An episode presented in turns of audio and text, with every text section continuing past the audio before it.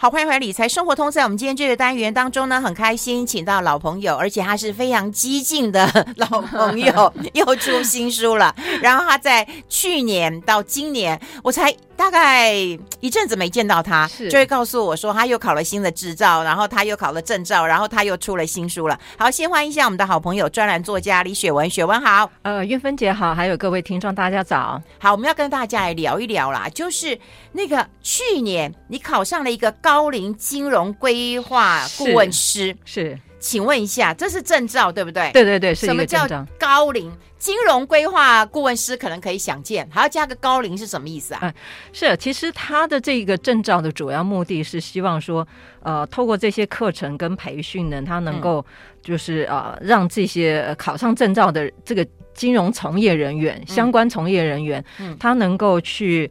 呃，协助就是说跟高龄者能够对谈，然后并就是帮他做一些呃金融方面的一些规划，嗯，跟这个、嗯、这个顾问的建议这样子啊、哦，所以特别要针对的是高龄者龄哦。啊，你为什么想要去考？年纪轻轻 哎，年纪轻轻。其实因为呃，最主要就是说，因为我们未来的社会其实它是一个老年化社会，嗯，从人口结构来说。呃，老年人就是银发族，六十五岁以上的会越来越多。嗯，那呃，因为我们过去都都是在这个金融金融业这个相关领域嘛，所以我当然就对这个特别会会关心。我当然刚开始其实我也。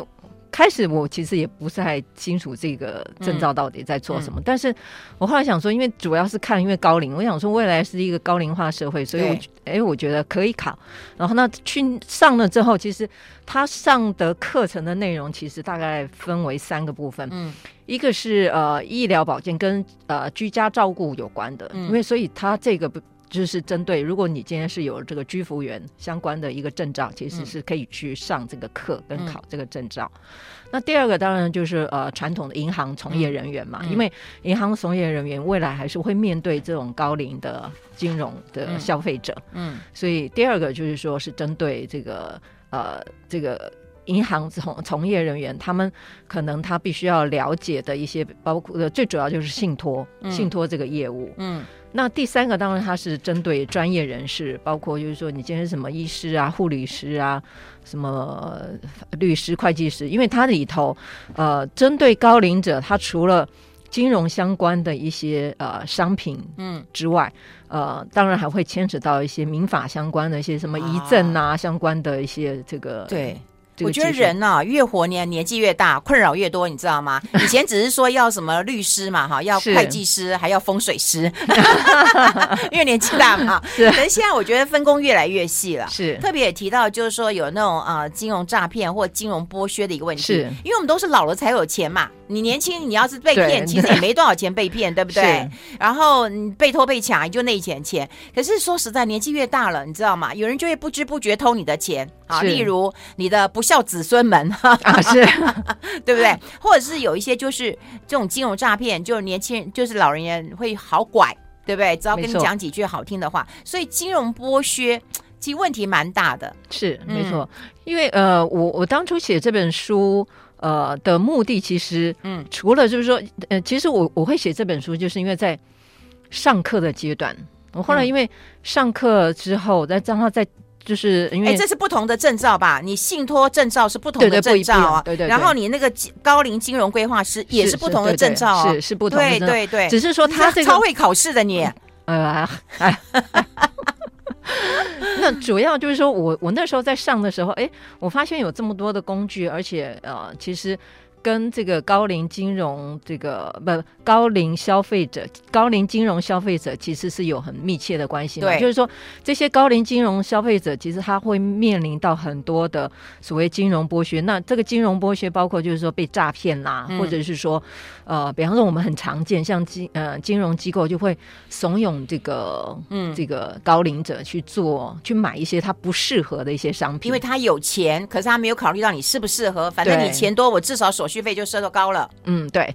那我那个时候在上的时候，哎，我其实就想说，哎，既然这个高龄的这个市场这么大，那这个金融商品或相相对应那些金融商品，其实呃也有一些可以提供给他们做参考的一个、嗯、一个方向。所以我那个时候就想说，哎，我们为什么不写一本这样的书？可以哦，所以你学了就是各种证照，考了证照，然后学了各种武功以后，你就把它融合在一起。是是是，因为刚好高龄很需要嘛，信托很重要嘛，是是，不然我们年轻的时候我们自己处理就好了嘛。是没错。哦，因为年年纪大，其实最大一个问题就在于说，呃，我我其实呃碰过很多人都跟我讲说，哎，信托你你钱摆的，很多人其实他很排斥，就是说大概年年纪有有一把，通常都会排斥，因为呃有两个原因嘛，第一个就是我钱摆你那里，可是我还要付你那个管理费，对对对。那第二个就是很多人想说，我现在好手好脚，然后头脑清楚，对不对？嗯，我干嘛要？把钱给你来管，我自己管就好了。嗯，我我不需要你管。可是问题是，他们很多人其实没有呃意识到，就是说，其实一直以来，其实我在一些采访当中也碰到不同的案例。其实我在我书中也举到一些案例。嗯、其实很多的案例就是说，因为那个这个这个意外，你无完全无法什么时候发生。嗯，那特别就是说，当很多年纪大的人，就算没有意外发生。很多人就是他会慢慢失智，嗯，那在失智，就是说在开始所谓认知呃功能下降之后，到真正被呃这个诊断成失智，其实这一段时间很长，而且这个状况可能就是时好时坏。在这种状况之下，很多人其实他已经完就就已经不太能够处理他的金钱，那这段时间其实更容易被人家所诈骗。对，而且你刚刚讲意外就忽然发生的嘛，然后失智是慢慢的嘛，你总不知道说我什么时候失智嘛，所以大家都说要未雨绸缪，然后早点规划，但是就知道了做不到啊？为什么？到底原因是什么？我们待会讨论，我们先休息一下。I like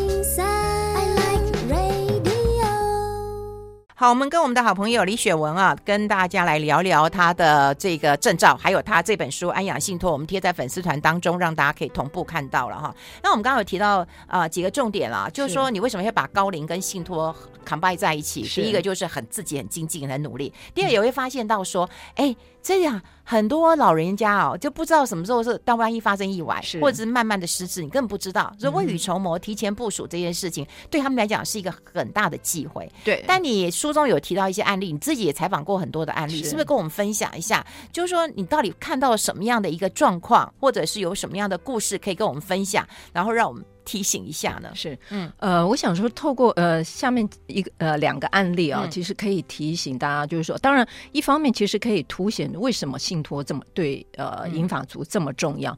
第一个案例当然是呃我之前去参加一个这个红道的老人基金会，哦哦，他们分享的一个案例就是呃他们有有一个案主就是呃就是比较年纪大的老婆婆，嗯，她好像有一个嗯比较呃轻度失智的。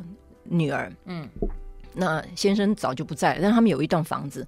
那因为他觉得说他的那个退休金可能不够，嗯，所以他希望说，呃，本来是他是希望说透过以房养老，嗯，就是说把那个他住的那个房子可能榨一点退休金出来，这样可以可以用这样。可是后来就是因为大概他的那个。呃，位置不是很好，所以没有银行愿意做。嗯、那那个时候，他们当然也不知道所谓的留房养老这这这种方式、嗯嗯。那后来就最后就决定说卖房养老，嗯，就把房子卖了，就会有一笔退休金嘛。嗯，嗯结果那那个基金会有协助这这位老老婆婆，就是啊、呃、有这个这个房仲，然后而且还签了那个专门的约，嗯，就是专门帮他卖。那结果在。今天下，比方说今天下午要正式签约了之前，嗯，早上就有另外一家房仲，就是完全没出现过的房仲突然出现，嗯，然后就跟老老婆婆谈谈谈谈，就就让老婆婆用很低的价钱卖给那个完全没有出现过的新买家。那后来，那这个因为他是专门，因为其实原来的房东可以搞这个，对对，专卖嘛，对，嗯。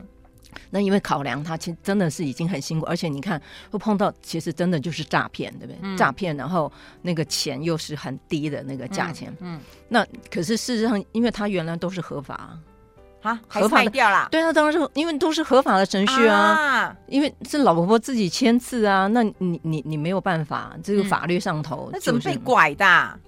对，所以所以我就是要提醒，因为信托的好处就是啊。呃嗯她可以专款专用，所以他。当如果说这个老老婆婆她已经觉得说她的这个她其实如果事先能够做一个呃不动产保全信托的话，她可以把这个这个不动产的这个产权暂时移到银行。那你今天如果说要做任何的买卖什么的，有这个银行专门人人员，他可以介入说哈，那今天你找的这个这个买家是不是真的买家，还是说他会？会有一些诈骗什么行为，或甚至就是说，老婆婆跟银行签了这个信托之后，她如果能够再找一个信托监察人，就是比较清楚一点的信托监察人，可以帮她处理这个问题，嗯、而不是因为你知道，我我们可能也是怀疑说，老婆婆也许是有轻微的失智的问题，嗯、可能她也不对，然后怎么会忽然冒出一个人，对不对？怎么会知道她要卖房子啊？对，而且而且就是说，因为老婆婆她也相信啊，就是说，那这个、嗯、这个这个，所以我。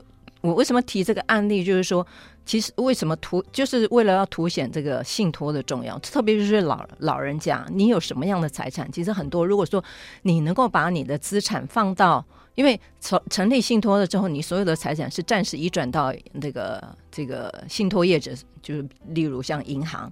那移到银行的时候，除了像这种诈骗之外，还有包括就是说，我们刚刚讲的那个这个呃。一一些不孝的理专可能会怂恿对老年人会买一些商品，因为你已经移到这个信托部门，我就知道你有多少钱了嘛。对，那银行理专理论上大概就不会再烦这个哦。这是这是其中一个案例，其实可以凸显出信托的重要性。但是你有没有发现到，不管你是写这本书或你采访的过程当中啊，大部分老人其实是不能够接受。这个信托，你刚刚有提到嘛？是手续费问题，还有我钱都移移过去，对我这资产移到别人，对对，我当然很不放心，因为越老的人其实先最好把现金放在我我我身上，我最安心。我曾经看过一个，嗯，真的是亲戚啊，是你知道吗？他的钱全部都在他的那个枕头旁边，对，真的是这样的，他随时都可以摸到钱的，而且很多钱的，对对对，那。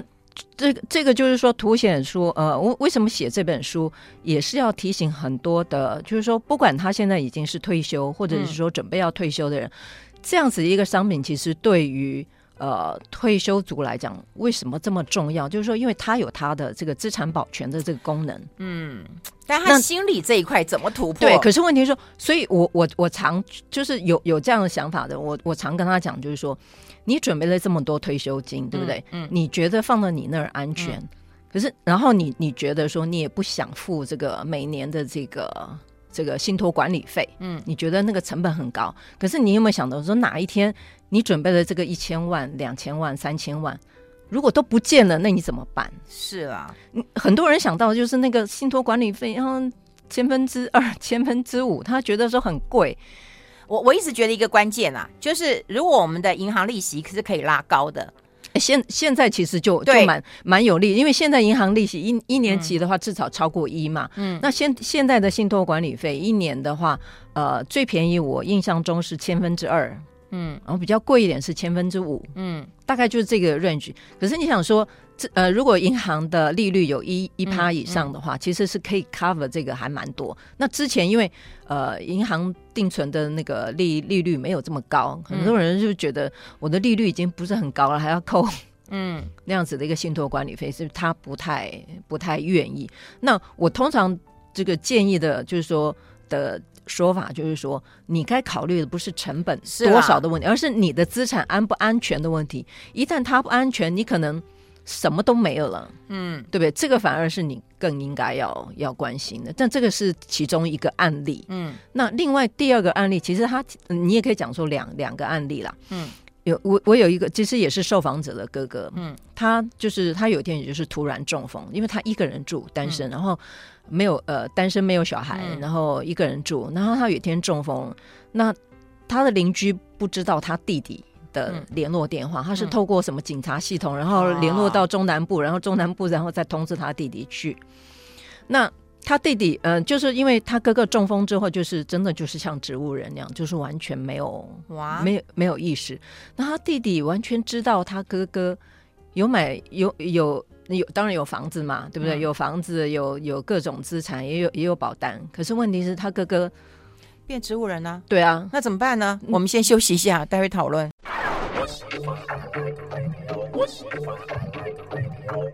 好，我们跟我们的好朋友李雪文来聊一聊这个案例啊，就是植物人，那怎么办呢？那还好，就是说他弟弟，就是那因为他他有保单，他有其他的一些这个银行的存款，因为他弟弟不，他哥哥已经变成植物人，也不知道银行的这个密码，所以钱完全拿不出来，所以所有的这个费用都是由弟弟来负负担。当然，我我讲这个案例的时候，很多人想说啊，没关系啦，以后这个哥哥的遗产这也是弟弟的，对对对，也是弟弟的。可是问题是说，他们我听说他们三兄弟。大概只有这个弟弟在照顾他哇，那这个这个重点就是说，不是说未来有没有遗遗产分的问题，而是说还好这个弟弟还有点钱可，所以他现在等于就是说，他哥哥中风到现在这十几年都是他弟弟自己掏腰包来照顾他哥哥。唉，当然他他知道他哥哥有一些保单啊，有些钱，那临到真正要用的时候，是一点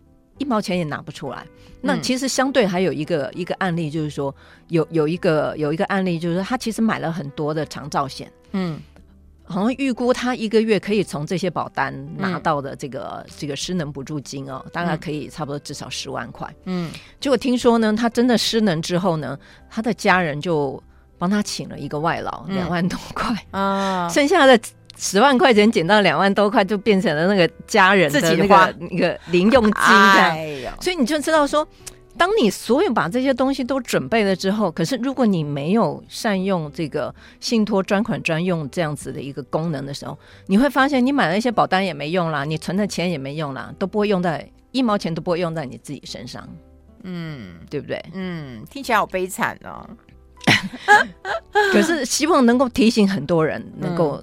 提早做准备跟注意。对了，当然有人说计划赶不上变化啦，或是啊挂一漏啊漏万的。可是说实在的，你有了规划，当然难免会有一些疏漏，但是瑕不掩瑜了，至少可以照顾在你自己的身上了。是，哎，我们跟你你你自己去上课拿证照跟写这本书，是可以帮我们归纳一下。我觉得有一些长辈啊，就是年纪比较大的，他们在投资理财上面大概会有哪一些的这种特质啊？嗯。嗯之之前哈、啊，我我我听了听了一个，就是那个天主教小明基金会的那个主任，嗯嗯呃，王婉如，他其实他自己就是说，因为他们。呃，常常接触一些老人家，嗯，所以他归纳出来的这个老人大概有这个理财的三个特质，就是说，第一个是非常保守，不完全不信任，所以呃，相对来讲，就是说他常常做的就是这么，就像刚刚运芬姐讲的，那个钱就放在，对，真的耶，我看过哎，放在放在自己自家，哦，要不然就是顶多就放在银行定存。他连任何投资他都他都不要，这个是非常非常保守的。嗯，然后那第二种就是说很极端，就是完全相信李专的。哦，就是今天李专叫他做什么，可能他就就说，哎，这个好，这个好像哎可以赚钱，然后他就他就买。然后嗯，隔天隔隔没多久，可能李专说又又另外一个，他觉得啊好很有投资价值，然后他也去投资。哎有哎，然后我真的也碰过，也是。耶、yeah，对对，我也是亲戚。说实在的，他也是刚刚说啊，这个李专哦，要求我一直骂，一直骂哈，说啊赔了好几百万，要求。然后我就跟他说啊，你怎么不换一个？说啊啊，你啊小三李专你呀，快一结婚，快一新家啊嘛拍摄。你看台湾多善良啊！对他真的是充分相信他哎，在在在我面前一直骂，一直骂，非常善良的台湾人。对，然后要叫他换，他又说啊，Ben 呐，阿斗哈尼贼尼呀。因为其实他可能他没有。见识到其他的理专，对对不对？因因为没有、嗯、没比较，相信没有比较，也许他就没有那个对那个那实际上他要想说我要去换换掉这个理专的这个心情。然后第三种就是完全相信，就是所有的理财就是自己来啊，自己投自大部分啊，这这样子的投呃投资人通常就是这种，然后我都只只做股票。哦。嗯，那所有的都是他自己选这样。嗯，那他他也不他也不他也不相信理专，李李专，他觉得、嗯、他觉得李李专可能都会骗他，甚至他也不太爱买基金，因为他觉得基金可能操作也没自己也没自己好。对，可是这三个其实如果这样子也都不太好哎、欸。对，就是三个其实都都太极端了、嗯。对，我觉得太极端。对，对，对，嗯，所以这个这因为这样子，我个人是我觉得说，哎，这三种。这三种特质还真的是目前我们今天所、嗯哦、所谓的这个会被金融剥削的这种这种案例，大概其实你大概归纳整理，应该就是像这样子的一个案例。比方说，因为比方说特别相信人的，嗯，那当然你就就很容易被被诈骗，因为耳根子软嘛。嗯，嗯，那不管说你今天是是不是理专，搞不好是子女，我们讲说啃老族，嗯，嗯，这样啃老族。可是问题是，这个有很多父母，你知道，嗯，儿女今天讲说啊，我今天很穷啊，又跟干嘛？我要买什么东西？那或者是很很多子女想说、嗯、啊，我要买房子，我要干嘛？我要去，我要去呃出国游学，对不对？嗯，那。父母就会想说，那我就补助他一点吧。嗯，那你的钱就就一直一直不断的这样输输出去。所以，我个人我我觉得蛮认同，就是这三种特质啊，大概其实也比较容易呃造成，就是说我们今今天在所有很多媒体上看到的所谓金融剥削的这些案例，不管说你今天是因为、嗯、因为啃老族的关系，或者是比方这种有打电话诈骗啊、投资诈骗的，大概其实大概都不脱这这三种模式。嗯，就这样的一个方式，你说要怎么样协助他们，的确是要花一些心思的。是，我觉得要慢慢的沟通。然后家里如果说我们有子女的，可以跟长辈慢慢的聊天，然后从新闻事件聊天。因为很多人也问我说怎么沟通，我说从新闻事件沟通聊天，因为聊别人不伤害嘛。对，聊自己就说妈，你每次都相信别人，妈，你每次都自己乱搞，你讲自己就很伤害了嘛。可是我讲别人说啊，有一个妈妈，你看报纸上他就这样写，那讲别人都可以一直骂，是就可以一直分享，是、啊、不然真的没办法、欸。是，对，当然就是说，呃，以以我们的年纪，当然我们有很多年年纪大的父母。嗯父母当然，我们也可以去去跟他聊这件事情。如果说他没有财产做信托的话，嗯，那可以跟他聊这件事情。那另外，其实我觉得我们可以从我们开始做起。嗯，我我们还没到退休的那个年龄，可能是我们可以先预先做这样子的一个一个规划，嗯，以免就是说，因为因为韵芬姐其实很清楚，就是说年年纪的年纪大的老人家，其实他越不太能够听得进一些建议，他他有他。很固执的那个一些想法，所以我就想说，呃，与其你到年纪大，像我，如果我我也在想说，搞不好我自己年纪大了，也是也是很固执，所以我们年轻的时候，我们就要先做好准备，不要到我们哪天年纪大了。那个时候，别人可能讲很多事情，我们也真的就是说，这我早就知道了，对，对不对？你看我跑新闻多久？你看我书写了多少了？我著作都等身了，我还听你讲，搞不好我们变成是，是。我们先休息一下。I like 好，我们跟雪文来聊一聊，以后你会不会很固执啊？我相信我年纪大了，一定也会固执。搞不好我也会耶。那我们彼此要劝一下。对对对，因为很那老人呃，对，以前不是有句话说，我吃的盐比你吃的米还多。这很多人其实到年纪大的时候，因为他已经累积了一定的一些经验。嗯，我相信很多人就想说，哎。我我我的我的经验就这样走过来，然后还要还要你来教吗？啊、所以我也我也觉得，搞不好我年纪大了也是那种很让人家伤脑筋的老、就是、老老太婆了，就只能够朋友之间 彼此提点了。哎，那快过年了，我觉得有一些。这个啊，长辈啊，可能就会很容易轻信啊。这时候，因为大家有钱嘛，手上可能有拿一些啊，这个这个子女给的、晚辈给的红包啦，哈、啊，或者手上有一点钱的时候，他们是很容易被诈骗的。要不要提醒一下，要怎么做啊？是，呃，现在其实呃，根据那个监管会的归纳哈，嗯，差不多有四种诈骗，一种诈骗肥羊嘛，就是说、嗯、可能就是打电话，比方说有投什么投资机会啊，嗯嗯，或者是说猜猜我是谁啊，我是你的。子女啊，我我好像被人家 被人家这个绑架了，嗯、要要拿赎金、嗯，就类似像这样。那这个当然就是呃呃提醒大家就是注意会这个，特别是在过年期间，因为大家这个呃诈骗集团都知道，就是大家手头上都钱蛮多的、嗯，所以这种这种案例其实还蛮多。第二个就是消费陷阱，所以消费陷阱就是说。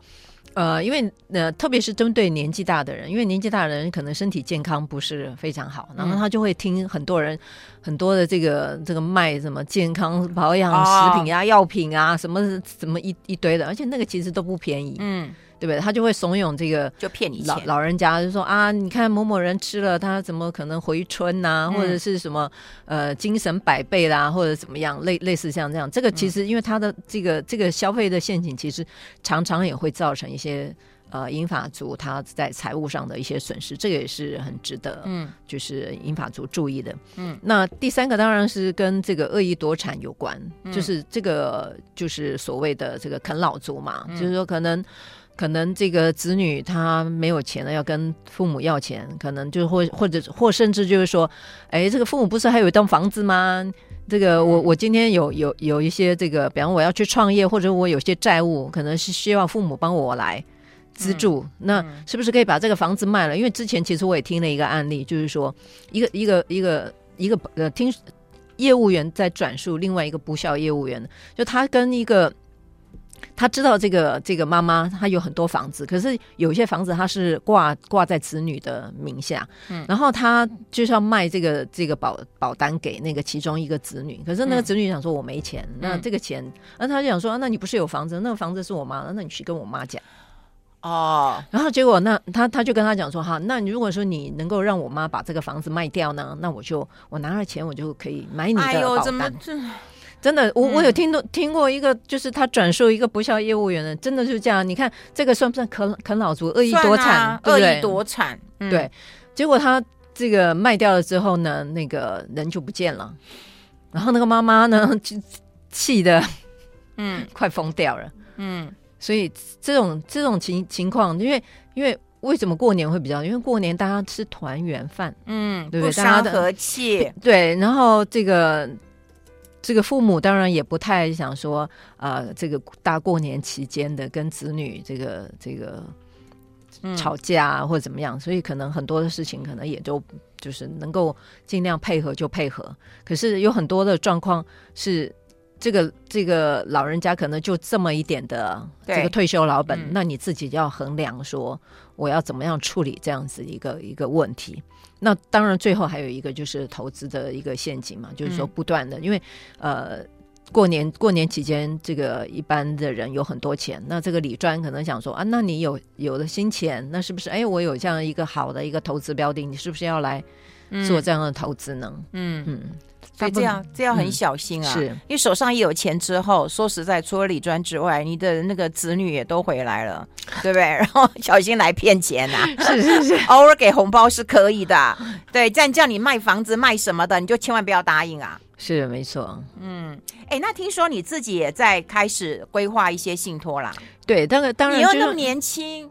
哎，当然就是要未雨绸缪。我们刚刚讲嘛，就是未雨绸缪。对，几岁就要开始未雨绸缪啊？其实因为现因为现现在就是说有有一种呃信托的呃业务，就是说预开型信托，就是说。嗯我跟我先付一笔这个开办费给、嗯、这个，就其实还蛮便宜，大概一两千块，像注册费一样是吧？对对，类类似像这样，我就先一开一个信托的一个一个账户，那我只要这个钱不进去这个信托账户，然后这个或者是这个信托账户它不开始支付钱给我的话，那我就不用付这个手续费，呃，这个信托管理费，啊、这个每年的这个信托管理费。嗯，但我觉得这个是蛮好的一个方式，就是我我先跟这个银行开户一样，对我先开一个户，但是我这个。户里头，呃，比方说像我们今天买股票，哎，我们先开一个户，可是我那个账户我不一定要马上买股票，啊、还没有买股票。对，那这样这样的状况就是说，我觉得好处就是说，可能我我也可以先设设计一个，比方我我找一个啊信托监察人，或者类似就是说我们在书里头有提到，哎，我找一个议定监护人。嗯，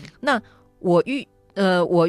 我没有办法预期我什么时候发生任何的意外嘛？对，对不对？可是我开了一个预预托，呃，这个预开型信托，那我已经找好信托监察监察人，或者是我有我已经找好了一个那个一定监护人。那万一我哪天可能我变成了这个植物人之后，那可能不管是信托监察人或者这个一定监护人，他可可以去告诉银。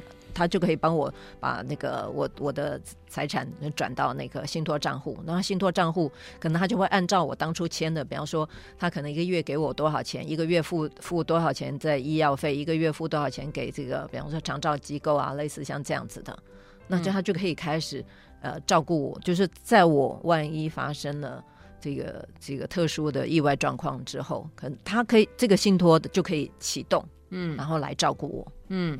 把钱用在我身上。写完书了，考完执照，然后自己也要这个实验一下嘛，不然 好，那你实验之后来告诉我们一下成果。好，今天非常谢谢我们的好朋友专栏作家李雪文到我们的节目现场跟大家做一个分享，谢谢雪文，谢谢谢谢。